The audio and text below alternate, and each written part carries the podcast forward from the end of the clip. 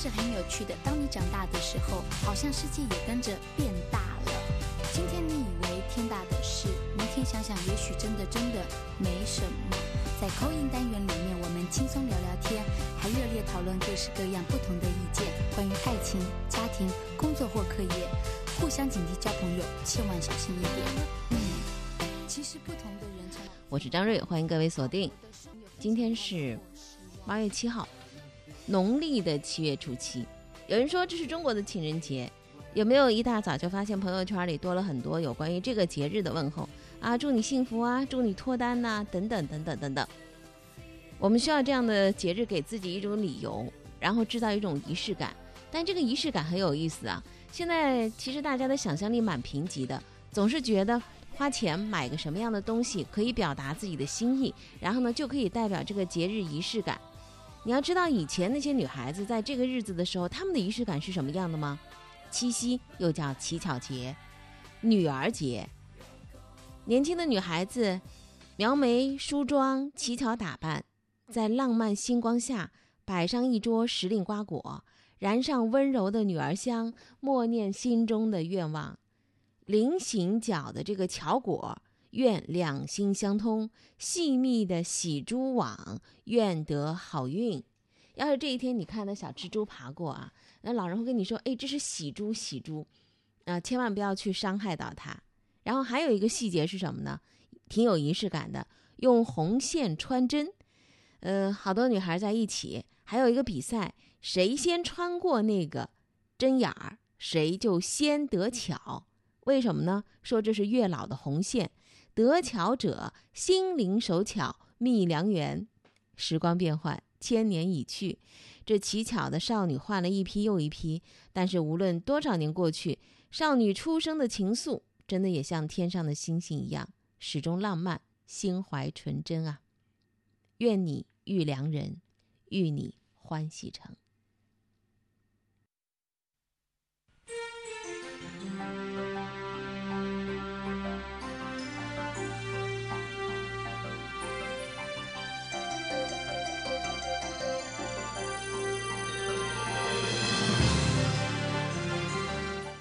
北京时间八点十三分，接下来我们快速浏览时段，来关注最新的一些新闻动态的消息。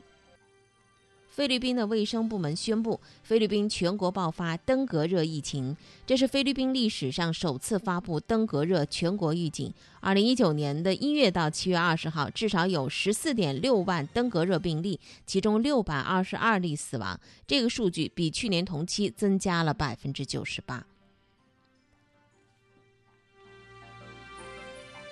南非政府正式宣布，决定将每年的九月十七号定为南非中文日。二零零三年，中南两国政府签署了高等教育合作协议，开启了两国教育合作的新篇章。受暴雨的影响，六号下午，位于四川资阳市境内的成渝铁路侯家坪站至长沙埂站的。K 幺三九加五百右侧发生山体滑坡，造成成渝铁路的客运、货运列车全部停运，暂时无法确定通车时间。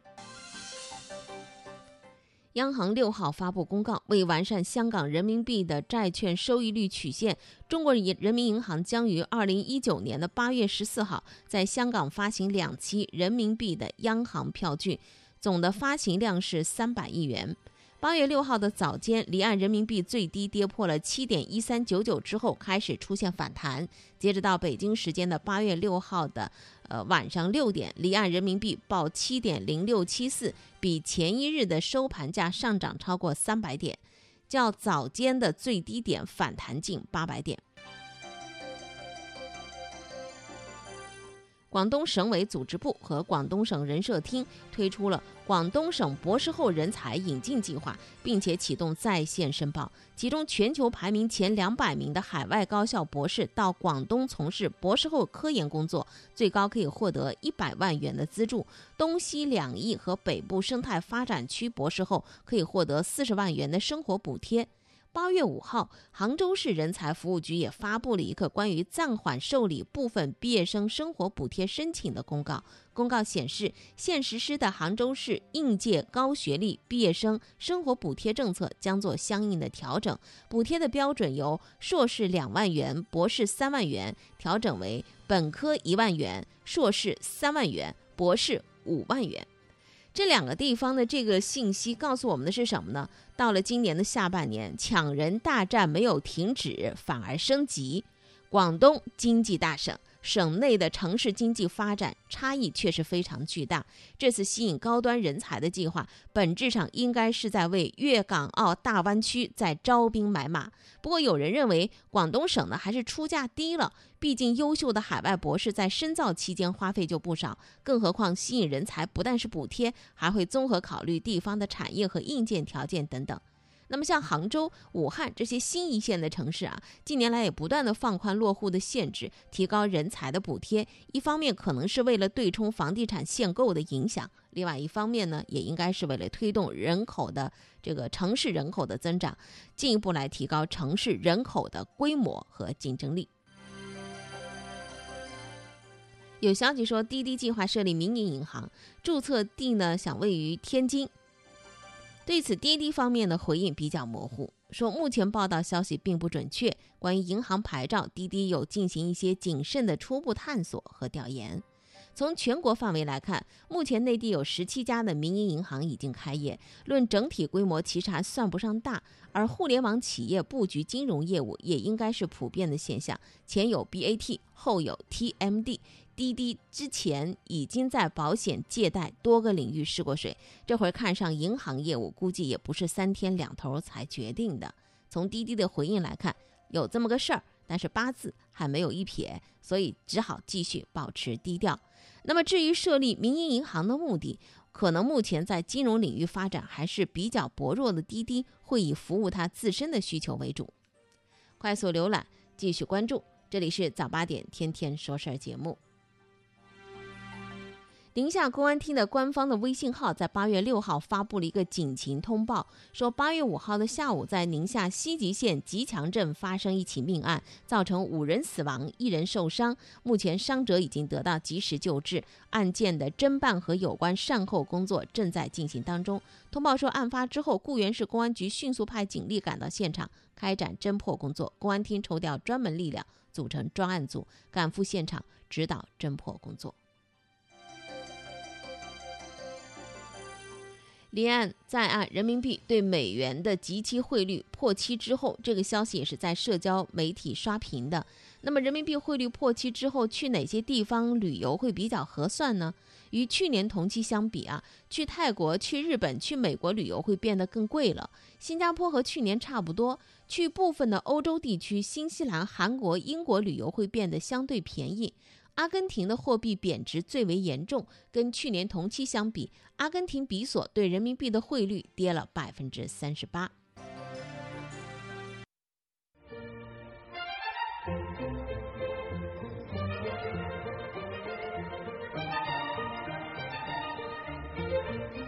讲东讲西，说事说情啊。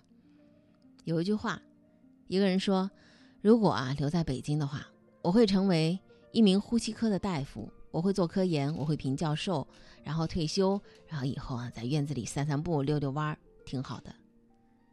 可是这样的未来能够一眼看穿，而西藏有着无穷的未知和无限种可能，我热爱未知。说这话的，他的名字叫周南，在接受采访的时候曾经说的一句话：为为什么说曾经呢？因为在八月二号，年仅三十七岁的他。热爱未知的他，在一场车祸当中不幸离世。看着这七面写满了藏文的锦旗，大家一定猜到了，我们接下来的这位最美医生跟西藏有关。来，我们看其中的一面锦旗上写着“医术高明，医德高尚”。那么，这位医术高明、医德高尚的最美医生到底是谁呢？我们一起来认识一下他。周南。周南，哎，迷茫面看康奈唐波。周南，北京协和医学院博士毕业。正是在2007年那次西藏旅行中，周南救治了一位身患肺炎而生命垂危的老人。在周南的帮助下，老人最终转危为安。这次经历也让他亲眼目睹了雪域高原医疗条件的薄弱，在那里缺医少药，有时一个简单的疾病都可能夺去病人的生命。那时的周南做出人生中的第一个抉择，放弃在北京的工作机会，到西藏当一名医生。北京有五十多家三甲医院，多一个医生少一个医生可能差别不大，但是如果在西藏的话，可能很多生命。有可能因为我的存在就得到了挽救。这个还好吧？哦，对。那一年，二十七岁的周南成为了西藏自治区人民医院的一名医生。也就从那天起，他开始倾尽所学，为高原百姓解除病痛。此后，周南一次次往返北京和西藏两地，联络资源，进修技术。二零一四年五月。一个设施完备、诊疗技术齐全的风湿血液科在西藏建成，彻底打破了这里没有风湿血液科的历史。为了在西藏培养更多的风湿血液科医生，推进医疗水平发展，周南还牵头成立了西藏自治区医学会风湿病专业委员会，定期举办论坛，加强内地专家和当地医生的交流，把先进的医疗技术。推广到整个藏区。九年时间里，周南和他的团队共接诊患者六百。了庞大的门诊接诊量，他还利用周末走遍方圆四百平方公里，为牧民免费送医送药，让罹患疾病的高原百姓重获健康。给党员给了我第二次生命。你看，我们改正些了。那个曾经爱自由、行走无疆的女孩子，如今卸下背囊，停下脚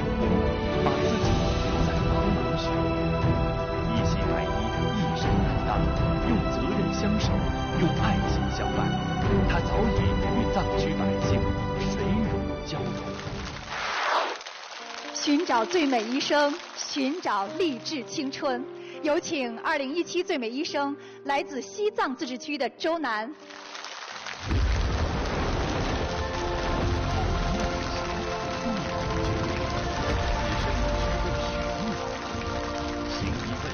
行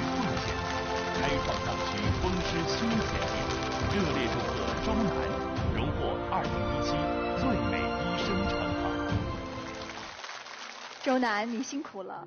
周南在西藏已经工作了九年的时间，当时是一位游客，现在是一名医生，身份转变了。你眼里的西藏转变了吗？转变了，因为我零零七年第一次去西藏的时候，眼里的西藏可能只是那些美丽的风景，但是经过在那边工作九年时间，眼里面看到的不仅是美丽的风景，更是那里美丽的人。所以现在在我眼里，西藏不仅是美丽的，更是和谐的。呃，在西藏，人与自然可以和谐的相处，人与人之间也是非常的信任，充满了和谐。那么周南的老师今天也来到了我们的现场，现在就让我们有请现讲人，为周南献讲的是北京协和医学院的导师张凤春和藏族青年代表，有请献讲人上场，有请。下面让我们有请西藏军区原副司令员兼西藏军区总医院院长李素芝为周南颁奖。谢谢谢谢，谢谢，谢谢。好，谢谢您，谢谢您。您是周南的导师，而且要跟大家介绍一下哈，张医生可是我们国内风湿界的权威啊。您培养出了一个特别好的学生。想跟周南说点什么？周南能够自己毕业以后选择去西藏，其实当时令我们都是非常震惊，也非常感动的。特别是他到了西藏，选择做风湿免疫病，这个病过去在西藏是一个空白，他去了以后填补了这个空白。现在可以说，绝大数的西藏地区的风湿免疫病可以不出西藏就能够得到诊治。所以我在这儿呢，我愿意给他更大的支持，只要需要，我竭尽全力。呃，呃，我们的现讲人还为周南带来了一份纪念品。呃，周南在大学的时候很喜欢旅行，那么在去西藏旅行的时候爱上了西藏。这个包呢，我希望他能够不忘初衷，继续努力，为西藏人民多做贡献。青春无悔，不忘初心。你的故事我在听，好故事带来好传播，天天说事儿。现在呢，有很多的内地客啊，到香港去干什么呢？不仅仅是旅游购物啊，而去买保险。保险公司、保险经纪、保险顾问、投保人各自扮演着什么样的角色呢？出了大的风险，究竟谁之过呢？在财新网上有这样一篇报道，值得我们来关注一下。香港最近的天气挺热的。在人流熙攘的时代广场，有一群维权者，每天准时会出现在这儿。这些维权者大多来自深圳、广州、上海、南京等内地的一二线城市，每个人损失的金额从几十万元到上千万元不等。有从国企中层退休的，今年五十七岁的蔡宇是维权成员之一。三年前。他在内地保险顾问的推荐之下，购买了由国际大型保险公司安盛发行的保险产品。二零一八年的十一月，他发现自己投资的十六万美元已经缩水到只剩下了八千美元，由此开始了他的维权之路。他说：“我当初把钱交到安盛，如今是全部亏空，难道他不应该负责吗？”安盛保险公司的答复则显得冷冰冰的。说投资风险全部由投保人来承担的，公司并不对亏损负责。安盛在六月份中旬的时候还发布了一个最新的声明，说投保人购买的那个产品是由保单持有人自由选择和保单挂钩的资产，大概有两百位的这个产品的客户选择挂钩的香港投资基金已经于近期清盘。客户自行选择该基金，安盛没有提供任何意见，也没有牵涉到他的基金管理。如今，投保人和保险公司的双方是各持一词，背后呢着实疑云重重。香港警方已经介入调查。那么，这款暴雷的保险产品究竟是什么？在销售过程当中，投保人、保险公司、保险经纪、保险顾问各自扮演的又是怎样的角色？深受内地中产人士追捧的香港保险，经此一遇，是否光环不在了呢？挺多的问号，今天无法一一解答。多种声音，一个世界。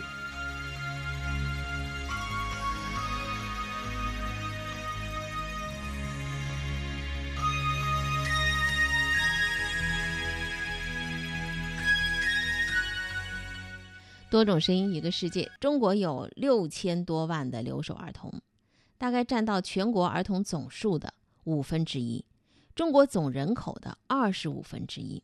他们的父母为了谋求更好的生活，远赴他乡，留下孩子，真的像一个很沉默的小偶人一样，在家里和手机为伴。甚至还有一些呢，有蛮多的其他的事情出现啊，包括心理啊、社会心理的支撑系统没有建立起来。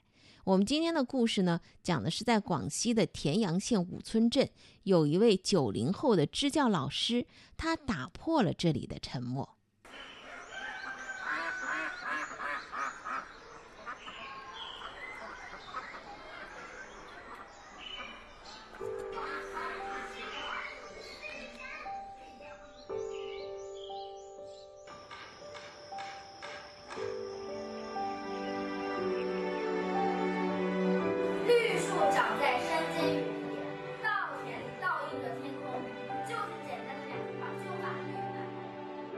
叫田银伟，嗯，现在是支教项目的一名项目老师。我的支教期是一七到一九，目前为止已经接近两年了。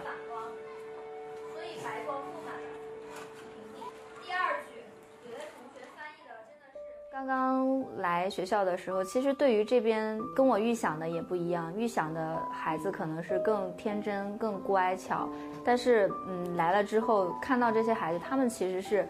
没有没有我想象的那种呃求知欲，而且感情上也会比较淡漠。你从他的面部看不到他在开心或者是在怎样，他全程都是冷漠的。农民也会去撒一些肥料给他们。国庆节呃五一节一共放了四四天假，但是过完四天假回来之后，就变成了木偶了，就是一个个都是呃目光呆滞，你你都不知道他在想什么，他都呆在那里去了。天天说的一句话就是无聊，甚至我我那个孩子很忧郁的孩子就问我说：“老师，我觉得活着好无聊啊，我可以选择冬眠吗？我可以冬眠到上大学吗？”后面再去家访就了解到了，是因为就是家庭教育比较缺失，很父母没有向他们怎么表达过爱，然后孩子也不懂得去怎么表达爱，所以对于情情绪的整个控制和发泄发展，他们都不太会。你可以告诉我今天为什么你们小组在排练的时候你不想参加吗？可以吗？嗯？嗯，我头痛痛，嗯，我不想站起来，然后我就是你头有点痛。嗯，你下一次不开心不舒服的时候，你直接跟他们说，你说我我我不太舒服，然后我我不想要演，然后就可以了，同学们也不会误会你了，对不对？我每次去家访，看到整条村、整条街、整个村都是老人和孩子。你可能努力找、努力找一个村、一个屯里面，你能找到两三个年轻人，然后其他的全部都是老人和孩子，佝偻着身子，背着筐，然后老人在种菜，小孩拿着手机在玩，在玩手机。就你最经常能看到的就是这样。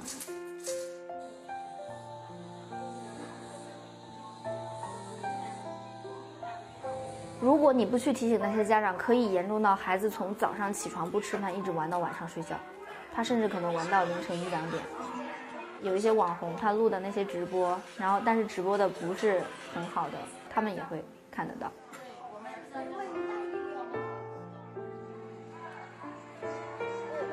那就是你跟黄翔妈妈，你们要不回来一个吧？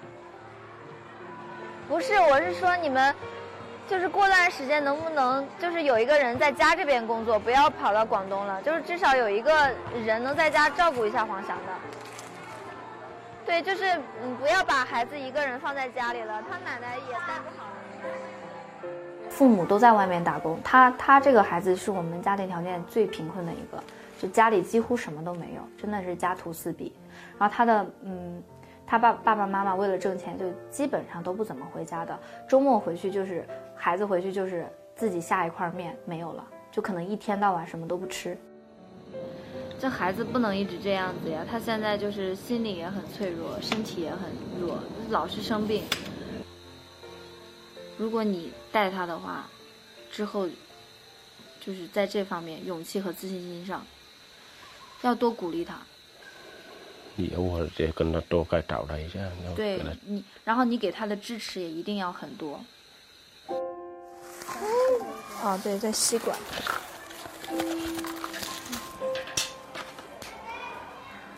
来，先把这个喝了。我就尝试着去了解他，去跟他聊天，去他家跟他玩，然后他就会对我有一种信赖感。然后打那以后，他会经常过来找我，但是慢慢演化成了一种形式，就是他特别黏我。还有就是，就是把我当妈妈一样，就是看着我就抱着我都不想走，这些都是不健康的。其实老师的身份是一个引导者的身份，他们不应该把我当成一个妈妈那样看，对。但是我没有办法，因为现在他们的妈妈都不在身边，然后他能接触到的，类似于这个角色的人就只有老师。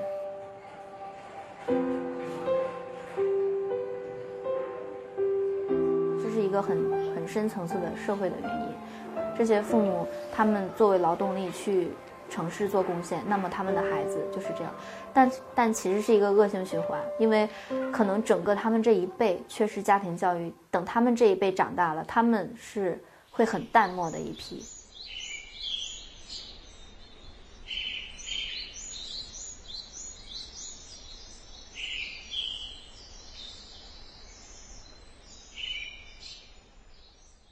我能解决的就是跟我现在做的领域相关的教育上的。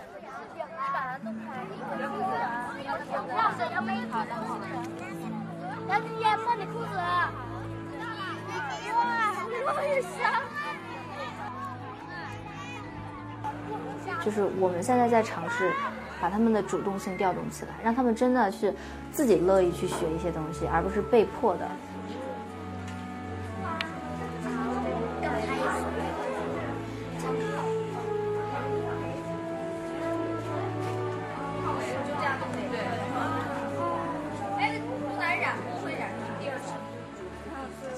培养一个孩子，他去愿意参与到一个社区中，愿意建设自己的家乡啊！我我要让我的家乡变得更美好，这就是第一步。我不能带起很多孩子，但最起码我先带起一波孩子，这一波孩子能带起更多人，更多的人。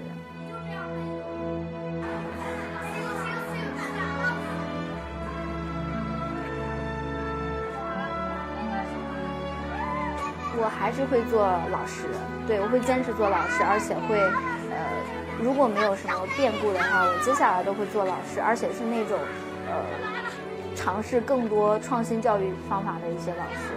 而且如果我有力量，我会把，呃，这样的一些教育方式，包括我自己能做的努力，带到更多的乡村。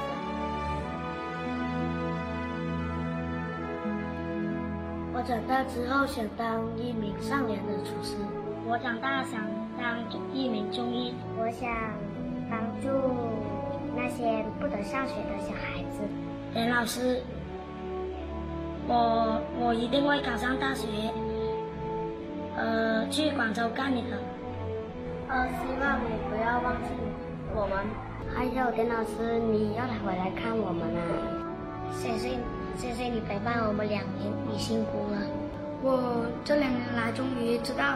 你为什么而教教我们读书，是因为爱和教育。现在我要唱一首歌给你，它叫《送别》。长亭外，古道边，芳草碧连天。听到这儿，很多人会说：“啊，支教老师待两年就走了，那些孩子怎么办呢？”不能怪他们的父母，生计有的时候像一场盯着地面的觅食。但是盯久了，人的眼光就会变得像那个鸡一样，一直盯着地上找吃的，短浅粘稠，体态也会因为贪婪而臃肿。我们必须得仰望点什么，必须经常得提醒自己点什么，让疲惫的视线可以从雾面上移开，从狭窄而琐碎的槽沟里昂起来，向上，可以看得远一点，看一看那巍峨和矗立。看一看那自由和辽阔，澄明和纯净。我心上的人，你从哪里来？青山随云走，大地沿河流，这深情一片。等待谁收留广阔的天地？好，感谢收听今天早八点天天说事儿节目，生活比新闻更精彩。喜马拉雅听说事儿吧，老故事有的时候就像老朋友一样，需要时不时的去看一看，这样才会友谊弥久。老故事随着时间的推移，并不是我们忘却了，有的时候它就停留在那里，需要去翻阅一下。比如说喜马拉雅的“听说事儿吧”，以往的故事你可以在这里找得到；岁月给的故事在这里你也能找得到。